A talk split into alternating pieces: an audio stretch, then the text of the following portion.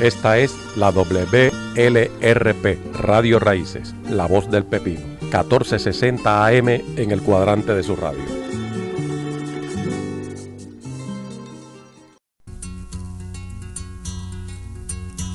A continuación, su programa Dejando Huellas, Cantata para la Conciencia, con su mantenedor, el profesor Víctor Rivera Pastrana.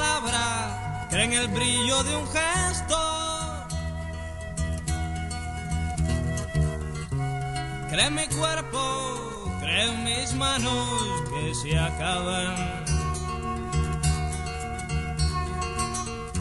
Te convido a creerme cuando digo futuro. Si no crees en mis ojos, cree en la angustia de un grito. Cree en la tierra, cree en la lluvia, cree en la savia.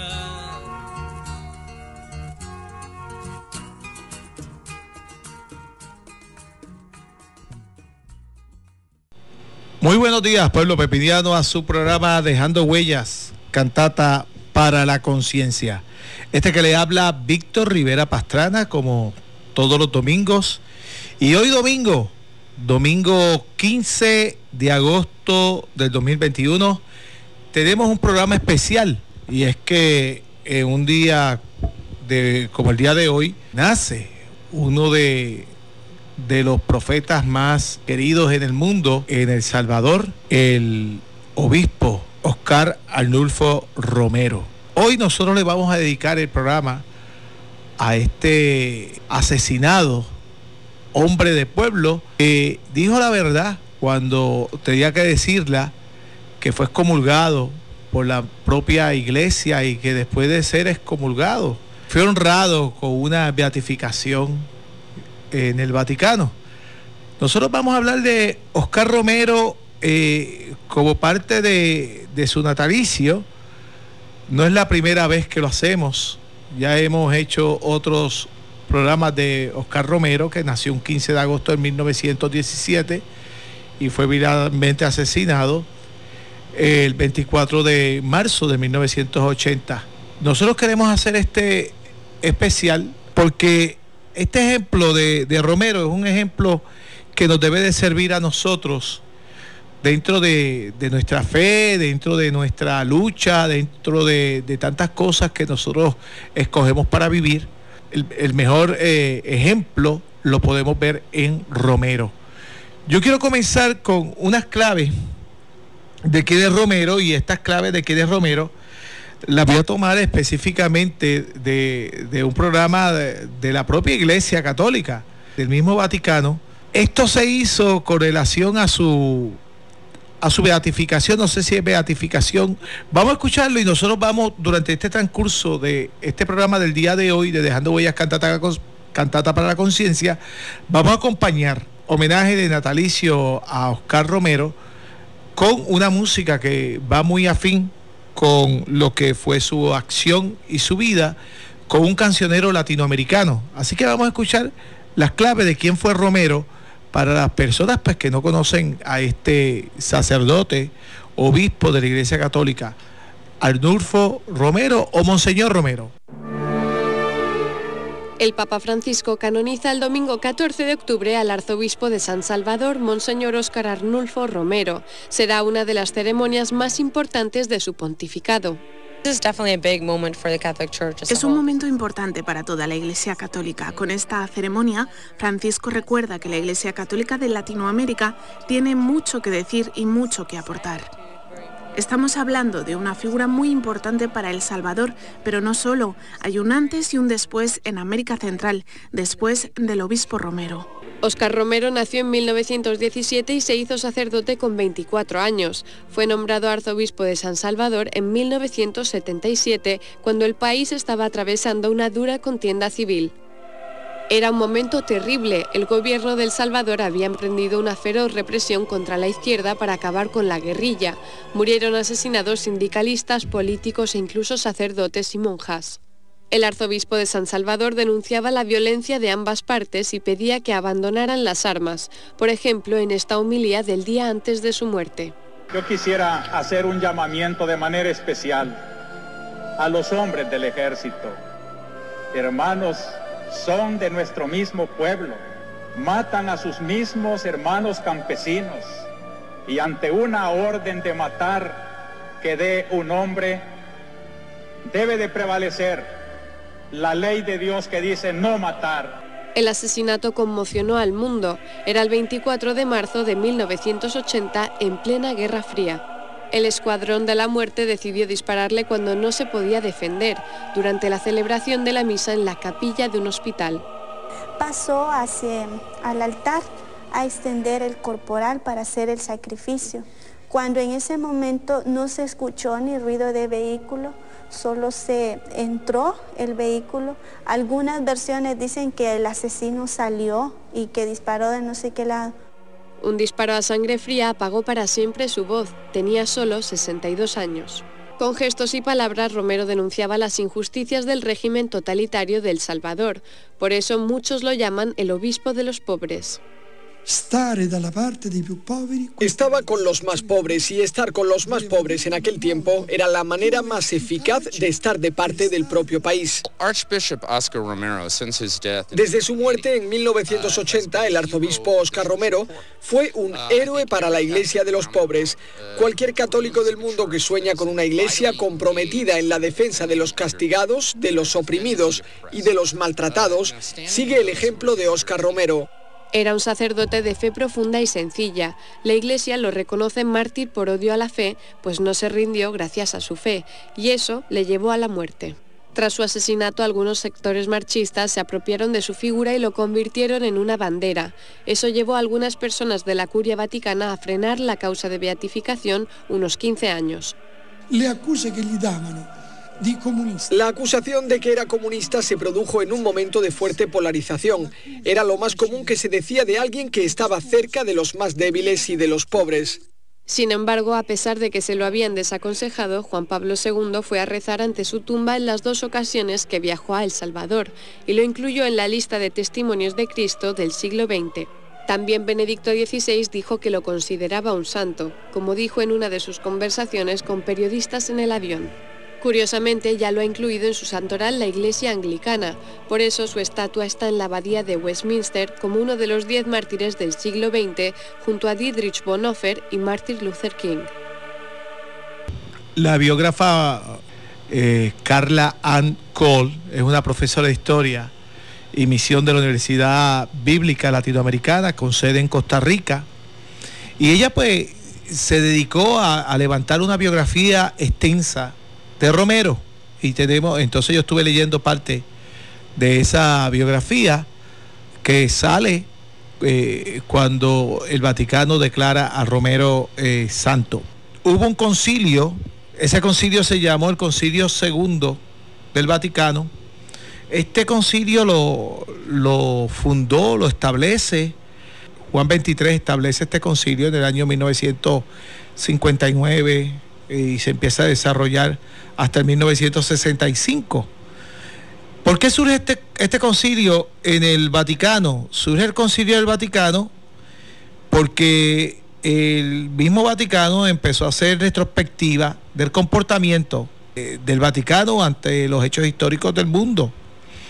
Eh, la mirada del Vaticano ante el holocausto, la mirada del Vaticano ante la evangelización, colonización, conquista, de hecho, en la conquista y colonización, pues era parte de ella porque estaba como un rol protagónico para evangelizar a estos a estos salvajes que ellos dijeron que encontraron en las Américas. El Papa Juan XXIII pues se crea ese concilio segundo, los que están bien metidos en la iglesia eh, y católica deben de conocer ese concilio segundo y este concilio segundo del Vaticano de esas reflexiones está compuesto de muchas determinaciones que tienen que ver con el Vaticano. Este concilio segundo, como bien dije, surge porque eh, esa, esas reflexiones tenían que llevar el Vaticano de tomar acción ante la injusticia. Estos documentos del Concilio Vaticano II, como bien dije, tiene constituciones, tiene declaraciones, tiene decretos, y, final, y en esos decretos es que están, eh, que tienen que ellos estar con el pueblo. Aparece lo que es la teología de la fe, que se excomulgan muchos sacerdotes, porque esta teología de la fe pues va más allá del Concilio II, ahí salen eh, sacerdotes como Cardenal, como Leonardo Boff. No necesariamente Romero estaba, lo estaban viendo como un sacerdote de esa tendencia. Cuando el Monseñor Romero es nombrado obispo, eh, el mismo Vaticano no lo percibía como alguien que estaría cuestionando el sistema. Sabían que iba a mantener el status quo. Eh, recuerda aquí que la política y la religión a veces hay unas negociaciones eh, de religiones de religiosos con políticos y, se mantiene el status quo. pero hemos visto buenos ejemplos donde la iglesia ha intervenido, el caso de que aquí la iglesia intervino de una manera bien activa, y por mencionar algunos. Este concilio segundo, pues lo continúa el Papa Juan Pablo VI. Hubo un momento que marcó la vida de Romero, y fue que el gobierno mató a uno de los sacerdotes que él ordenó eh, un niño que él conoció desde pequeño, él ordenó, era su amigo muy cercano. Cuando lo matan, lo mata el gobierno. Esto marca la vida de Romero de una manera bien fuerte. Esto lo dice la biografía que escribió Cole eh, para, sobre Romero. Así pues, decide Romero levantar su voz. Toda esa violación de opresión que la oligarquía oligarquía salvadoreña de extrema derecha, de ultraderecha, mantenía en El Salvador. Sabíamos que había una guerrilla, la guerrilla también tenía su modalidad, pero Romero nunca se puede determinar que era una persona que andaba a favor de la guerrilla y tampoco de la oligarquía. Romero era claro, Romero lo que quería era paz para el pueblo salvadoreño sin tener que asumir posiciones, ni estaba con la guerrilla, ni estaba con la oligarquía, estaba con, lo que tiene que, que, haber, paz. Pues Romero en el 1978 se reunió con el Pablo VI y está el concilio del Vaticano II, por eso tuve que mencionar este concilio del Vaticano II, y ahí pues Pablo VI pues le da ánimo a Romero, le, lo aconseja. Ya después, en el 1979, ya el Papa es Juan Pablo II. Y en esta ocasión él fue a Roma. Y allí va a Roma. Esto él se lo contó a una periodista cubana, María López Virgil, eh, que había vivido mucho tiempo en Nicaragua, que también María, María López Vigil también escribió la biografía Monseñor Romero, Piezas para un retrato, y entre otros libros que ha escrito. Pues cuando él va con esa audiencia de Juan Pablo II, pues no le, no le dan la audiencia como él quería. Ahí se encuentra con la periodista y empieza a hacerle los relatos de su experiencia. La audiencia la consigue haciendo como cualquier otra persona jalando, jalando el, Papa y diciéndole, quiero hablar contigo, quiero hablar contigo, porque no se le había concedido audiencia con, con Juan Pablo II. Como dice Romero, estas son palabras de Romero, como un mendigo tuve que suplicar que me dieran la audiencia. Eso se lo dijo Romero a la periodista. Ese día va a la primera fila, donde hay muchos feligreses, se acerca a la plaza de San Pedro eh, para el saludo papal ahí le agarró la mano al Papa eh, Juan Pablo II, le dijo, yo soy el obispo de San Salvador y necesito hablar con usted. Y así fue como consiguió la audiencia. Pero ¿qué pasó en esa audiencia? Eh, Romero tenía una caja de cartón con todos los panfletos, los recortes de periódicos. Le dijo al Papa, todo el mundo estaba siendo perseguido por el gobierno, por la ultraderecha, por la oligarquía. Entonces, de acuerdo a lo que le cuenta eh, Monseñor Romero a la periodista, Juan Pablo II le dijo, aquí no tenemos tiempo para leer tantas cosas, no venga aquí con tantos papeles. Recordamos que el arzobispo, el monseñor eh, Romero, fue excomulgado por la propia iglesia. Eso hay que recordarlo. En, eso, en esa caja Romero tenía hasta las fotos del cadáver de un padre, Octavio Pérez, que ese fue uno de los padres que el ejército había ejecutado en una, en una casa de retiro. Recordemos que en San Salvador había una, un escuadrón de la muerte. No solamente mataban sacerdotes, mataban monjas también. Entonces él tenía esas fotos donde se veía el rostro destrozado de este sacerdote como una manera de persuadir al propio eh, Papa. Entonces Romero le dijo que Ortiz solamente fue asesinado porque se le acusó de ser guerrillero y el Papa, de acuerdo a las declaraciones de esta periodista, le dijo, y, y no lo era.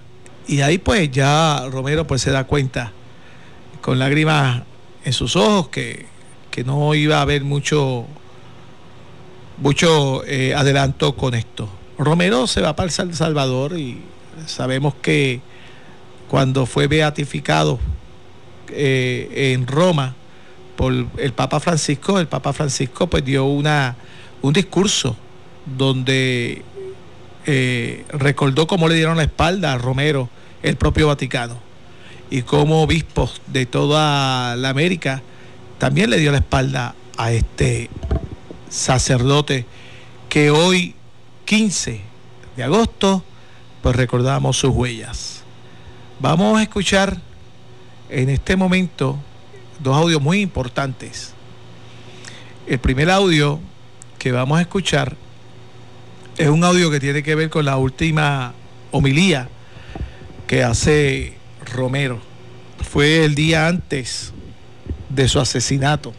Bien, y Romero fue muy fuerte en, en denunciar. Recordemos que la ultraderecha es bien peligrosa y muy poca gente habla de la ultraderecha, que se han adjudicado tantos crímenes en el mundo y que estos crímenes, pues para algunas personas no tienen la relevancia.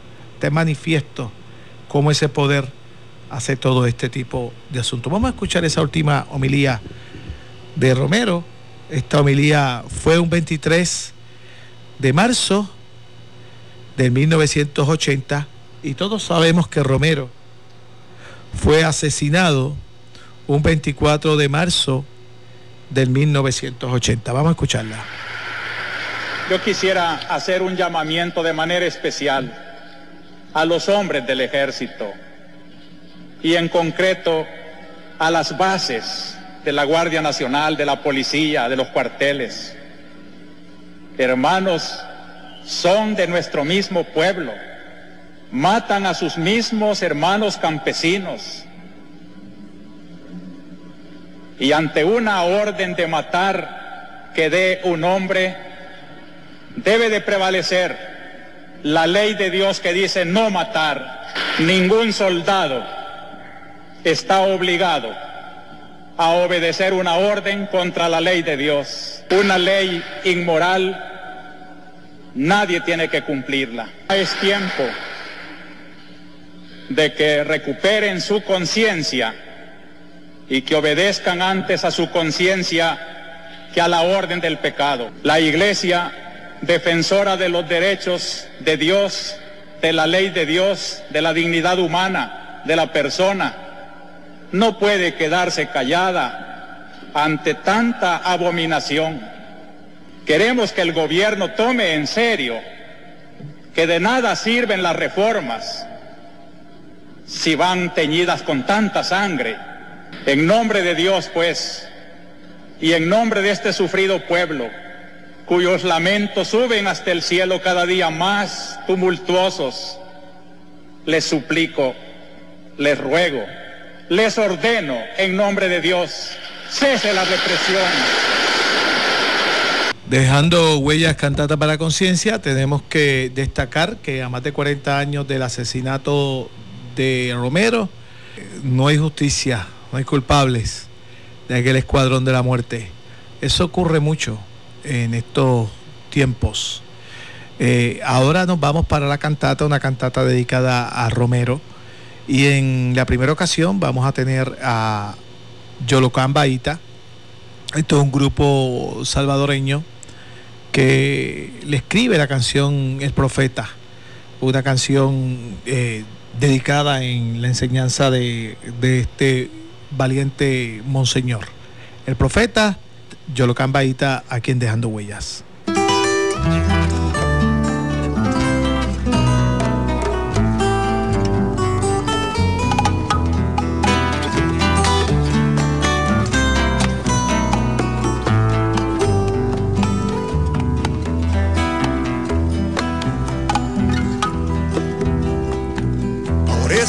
tierra del hambre, yo vi pasar a un viajero, humilde, manso y sincero, valientemente profeta, que se enfrentó a los tiranos para acusarles el crimen de asesinar a su hermano, para defender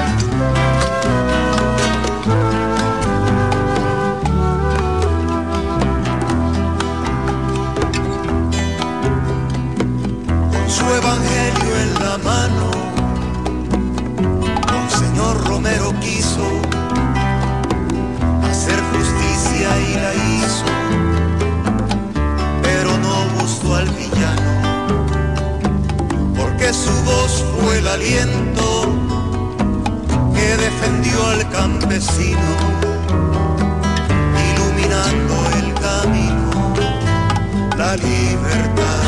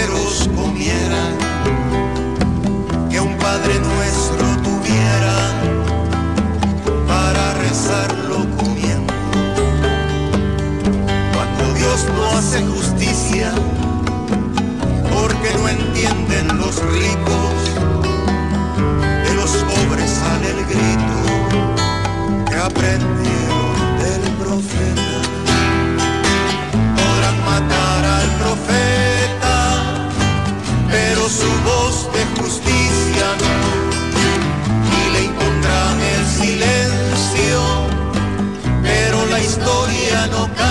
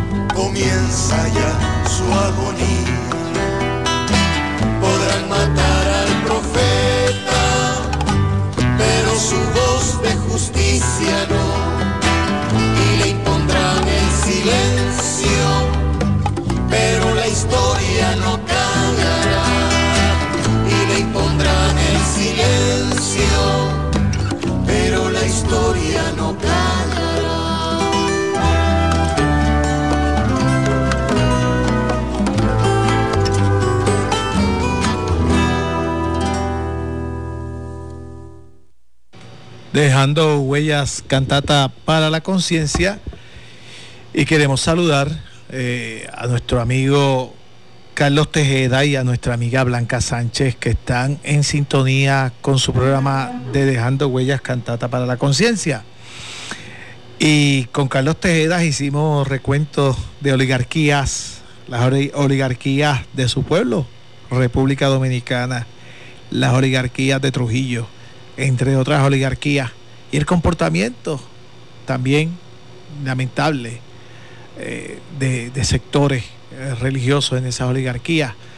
Y son tantas oligarquías que han estado en el mundo y cómo eso se, se empezó a regar por todas las Américas Latinas. Eh, mencionamos Pinochet, son tantos, este, Nicaragua con Somoza, muchos, muchos, muchos dictadores que, que, estaban, que estaban realmente eh, conectados con, con lo que es la, la, oligarquía y, en ese caso también con la derecha. Eh, parece que eso pues no le hacía mucho, mucho daño a, muchas personas que esas oligarquías pues atropellaran, pero cuando se monta un gobierno en otra filosofía, pues parece que sí la gente le molesta. Eh, vamos ahora con Yolocán Baita a un poema que tengo que ponerlo tal como sale este poema lo escribe Antonio Dalton García, mejor conocido como Roque Dalton. Y Roque Dalton era de, del Salvador, de, del Salvador, de San Salvador, perdón. Este poeta, pues, utiliza otra poesía de otro poeta alemán. Eh, no, no puedo mencionar el nombre de ese otro poeta alemán, porque realmente no, no, no se me hace bien difícil. Pero era un poeta alemán donde empezaba con adjetivos a describir. Entonces, eh, este poema de amor, que se titula así, eh, Roque Dalton empieza a utilizar un, gentilicio que no es un gentilicio oficial que se usa para referirse a los salvadoreños o habitantes de El Salvador, pero así ellos mismos se, se conocen como los guanacos.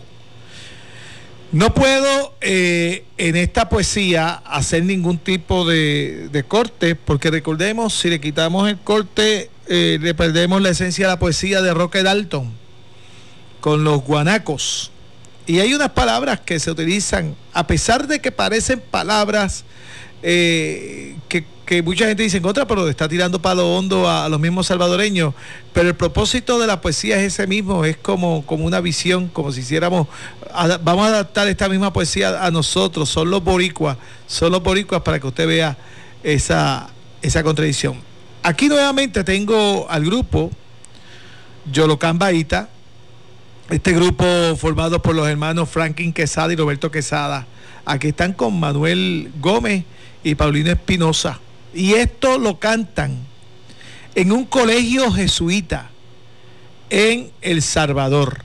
Escuchamos nuevamente a Yolocán Baita con una poesía de Roque Daltón aquí en su programa Dejando Huellas Cantata para la Conciencia. Bueno, Roque no le dieron tiempo de vivir más para que nos siguiera contando a su manera su mundo, que era gigante Mucha gente habla de Roque, pero no todo el mundo ha leído toda la obra de Roque, que es vasta, vastísima. Ojalá que, que pueda haber más canción de la poesía de Roque. Es tan hermosa la poesía, los testimonios de Roque, todo de Roque. Ojalá encontremos su cuerpo.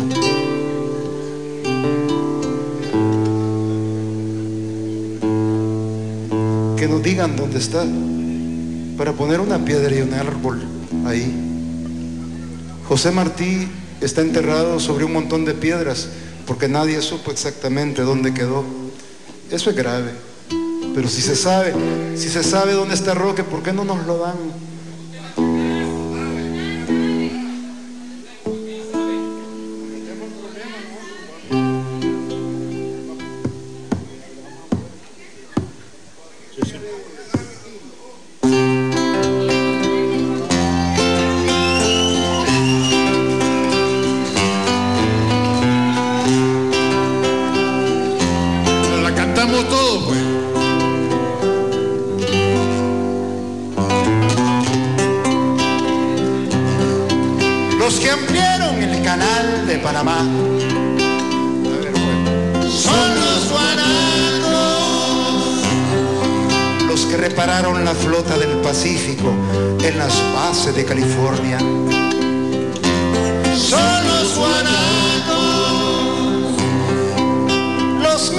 Que se pudrieron en las cárceles de Guatemala, México, Honduras, Nicaragua.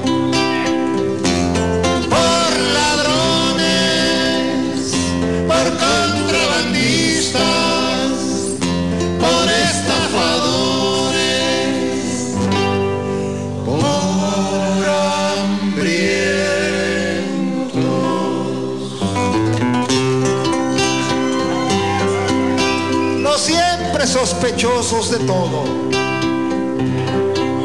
Me permito remitirle al interfecto por esquinero sospechoso, ajá, y con el agravante de ser salvadoreño. De ribete, chalateco. Ay Dios, papá. Y para acabar de joder, de los ranchos. Ay Dios. Las que llenaron los bares y burdeles de todos los puertos, haciendas y capitales de la zona. Los sembradores de maíz y marihuana en plena selva extranjera. Los que lloraron borrachos por el himno nacional bajo el ciclón del Pacífico, las nieves del norte. Bien a pija, bien a talega, bien a surumba y bien y bien, no, no, no, y bien, y bien, y bien galán.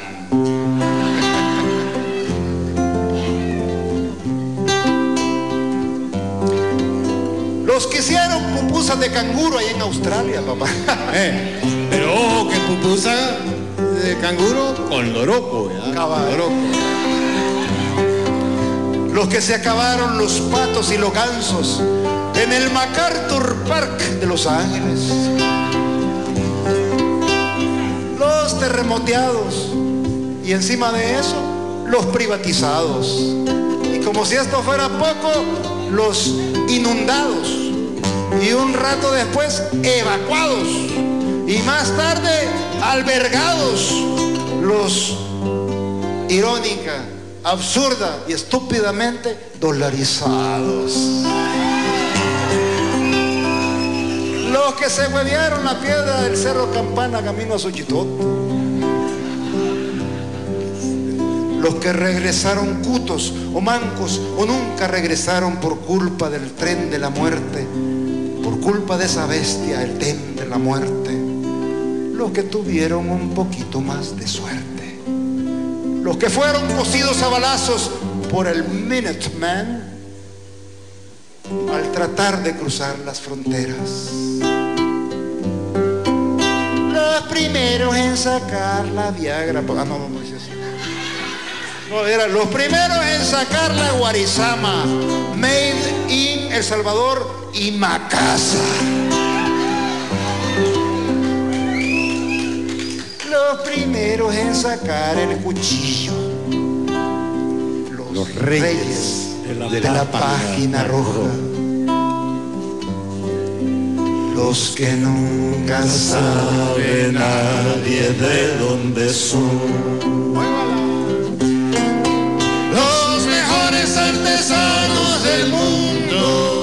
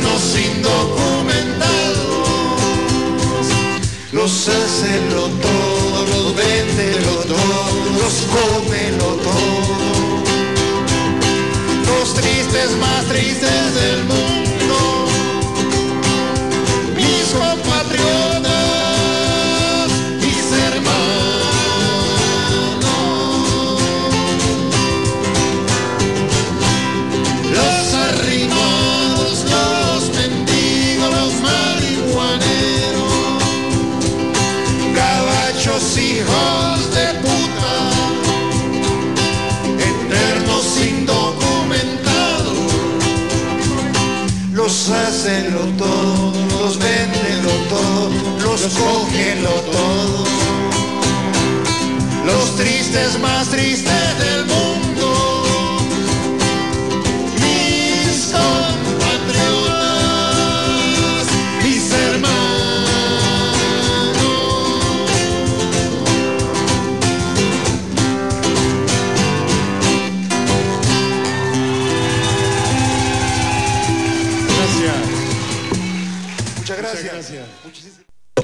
Yolo Cambaíta, aquí en Dejando Huellas, Cantata para Conciencia, interpretando al poeta Roque Dalton.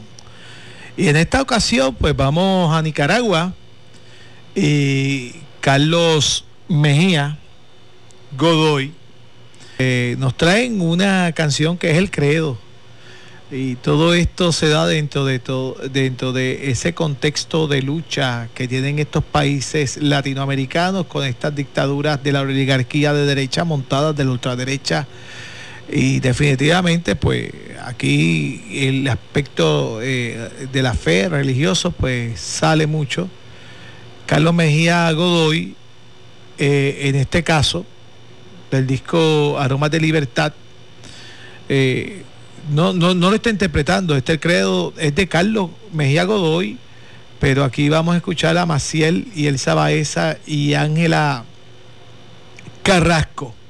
Bien, eh, vamos a escucharlo. Este credo hermosísimo que se ha escuchado tanto, yo sé que muchos de ustedes pues lo conocen, el credo de Carlos Mejía Godoy.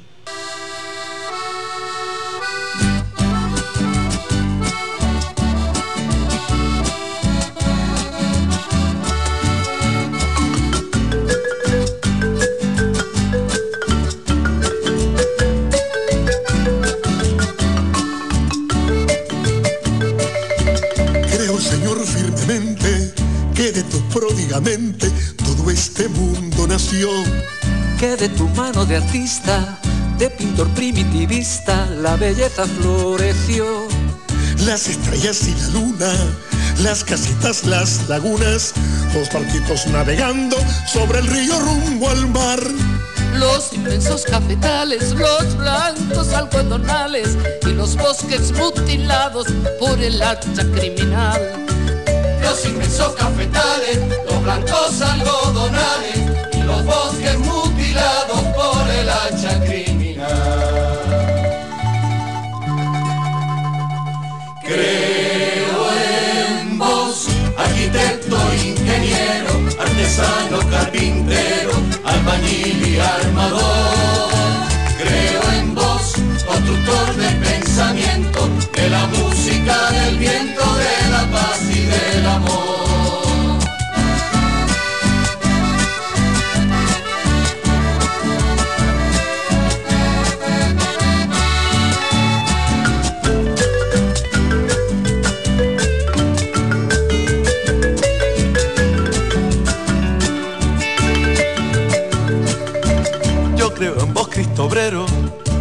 y verdadero, unigénito de Dios.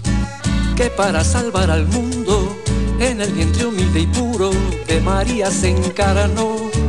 Creo que fuiste golpeado, con escarnio torturado, en la cruz martirizado, siendo Pilatos preto. El romano imperialista, puñetero y desalmado, que lavándose las manos quiso borrar el error. El romano imperialista, puñetero y desalmado, que lavándose las manos quiso borrar el error. Creo en vos, arquitecto, ingeniero, artesano, carpintero, albañil y armador. Creo en vos, constructor del pensamiento, de la música, del viento, de la paz y del amor.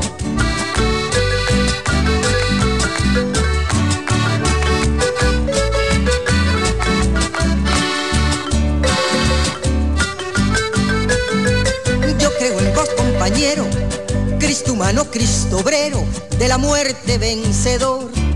Con el sacrificio inmenso, engendraste al hombre nuevo para la liberación.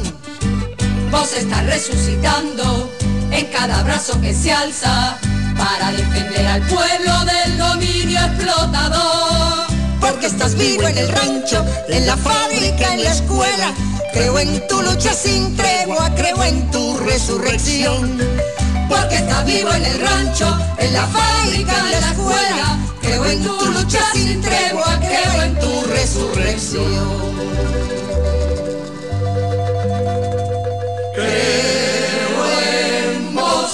arquitecto, ingeniero, artesano, carpintero, albañil y armador.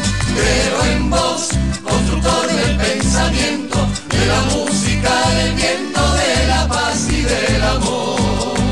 Creo en vos, arquitecto, ingeniero, artesano, carpintero, albañil y armador.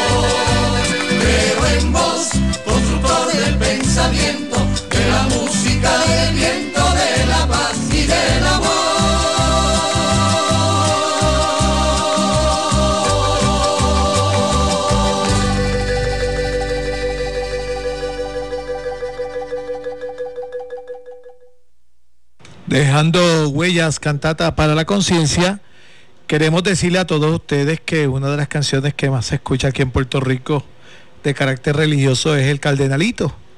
Y no es de Dani Rivera ni los cantores de San Juan de, esta producción, el compositor es venezolano, Adelis Freites. Esto lo digo porque eh, esta música eh, con esta conciencia tan, tan extraordinaria, pues surge también de nuestra Latinoamérica y aquí también hay unas producciones exquisitas y extraordinarias. Eh, no quiero tampoco restar lo que se hace aquí, pero eh, en ese cancionero siempre está envuelto este tipo de melodía, lo que estamos escuchando ahora. Pero aquí está el grupo Iginiza haciendo esta canción eh, de Yorocamba, titulada Con Farabundo y Romero. Aquel disco de Yorocamba es un disco de lucha eh, que usted lo puede encontrar en, en- YouTube, está completito el disco, exquisito, eh, un disco, una producción a toda esa gente que postean estas cosas tan importantes, un agradecimiento. Vamos a ver el hombre nuevo, Igeniza, con Farabundo y Romero de su disco Hombre Nuevo, aquí en Dejando Huellas, cantata para la conciencia.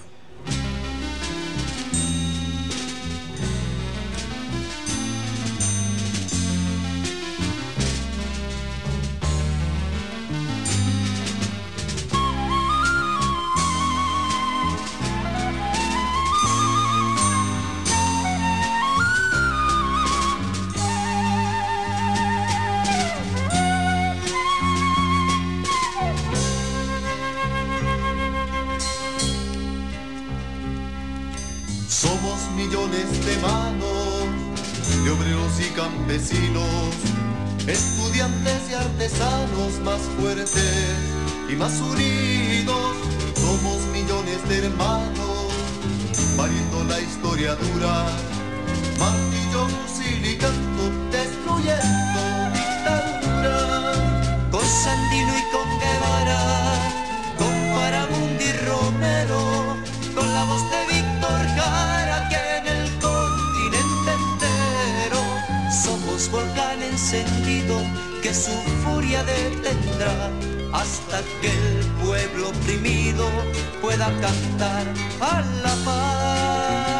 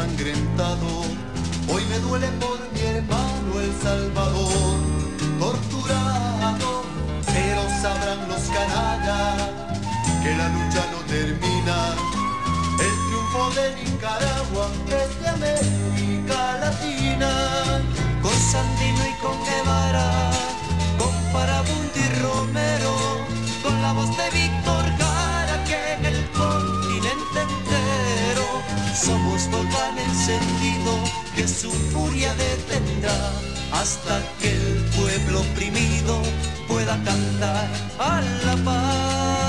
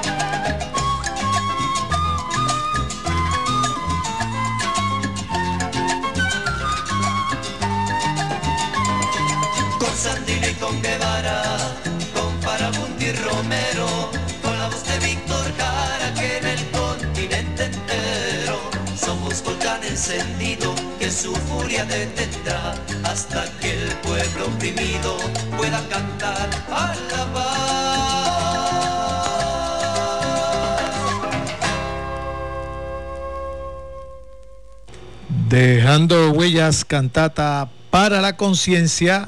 Y para finalizar el programa de Dejando huellas, cantata para la conciencia, tenemos eh, que recurrir al disco de los Guaraguao de, Venezuela.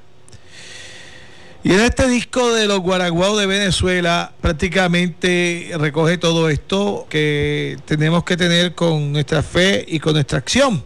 Todo este programa lo hacemos en memoria de Oscar Arnulfo Romero, que hoy 15 de agosto es su natalicio. Quitarte las pensiones, justicia social negarte una educación especial, estar pagando multas y negarle la educación especial a tus hijos, justicia social. Póngase a ver documentales de Puerto Rico y a ver comunidades con un atraso increíble y una manera de vivir paupérrima, justicia social. Y a veces somos bastante conformes con esas cosas. Y eso no debe ser así violentar nuestras costas, el poder económico vive con todo el lujo y nuestros hijos aspiran, lo más que pueden aspirar es a un, a un 8.25 la hora, porque están en dilema ahí, a pesar de que aquel, aquella persona que representa el comercio dijo que aquí se puede vivir con 7.25 la hora. Sin embargo, a lo mejor chequeamos su hogar y la piscina que tiene no la puede tener una persona de 7.25 la hora. Pues esas cosas son las cosas que nos tienen que hacernos levantar. Cuando todas las iglesias se levantaron en Puerto Rico y marchamos en Vieques, en aquella marcha silente, que estuviste tú que me estás escuchando y estuve yo y otras personas, allí habían agnósticos, gnósticos, ateos, católicos, presbiterianos, adventistas, episcopales, allí había de todo. ¿Por qué luchaban? Porque había un pueblo oprimido, el pueblo de Vieques, lo estaban bombardeando, el pueblo con más incidencia de cáncer por población, por densidad poblacional, un pueblo sin paz. Y ahí pues entró todo el mundo. Así es que tenemos que aspirar a las protestas, que todo el mundo se identifique con la maldad, que el, el poder, pero el mal poder, porque es bueno tener poder, pero ejercer el poder con justicia. Se debe de tener poder, pero para ejercerlo con justicia, no con injusticia. Y a veces no podemos dejarle todo esto y nosotros decir, voy a poner todo eso en oración. Sí, póngalo en oración. Pero como dice los guaraguao, y esto es un homenaje a, a Romero, no basta rezar. Hay que hacer muchas cosas, muchas cosas para conseguir la paz. Del disco Las Casas de Cartón, Los Guaraguao, no basta rezar y a ustedes les digo muchas gracias por haber estado conmigo en el día de hoy en su programa Dejando Huellas, cantata para la conciencia.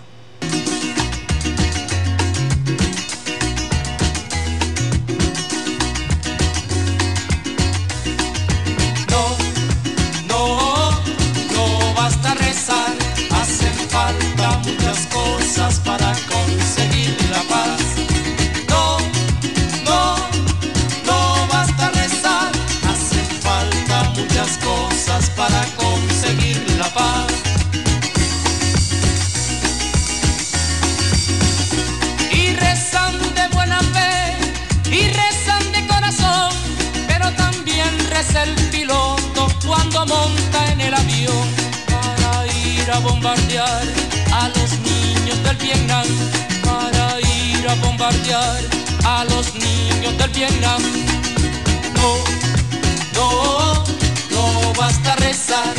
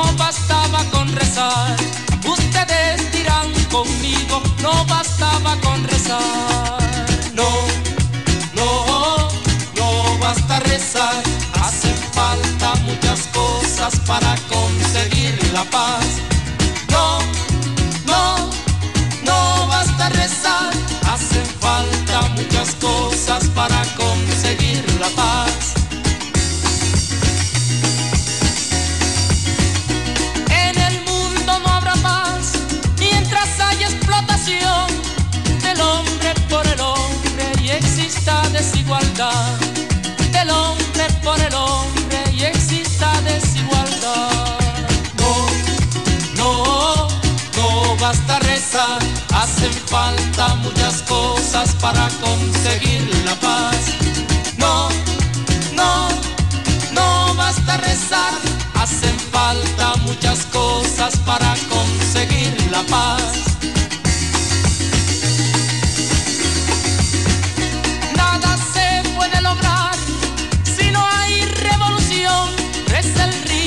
Reza el amo y te maltratan al peón. Reza el rico, reza el amo y te maltratan al peón. No, no, no basta rezar, hacen falta muchas cosas para conseguir la paz. No, no, no basta rezar, no, no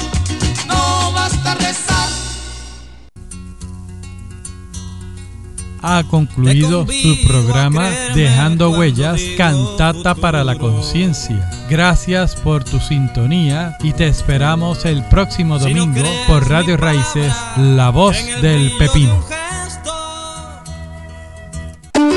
Cubriendo el centro oeste de Puerto Rico, WLRP 1460 AM, Radio Raíces, La Voz del Pepino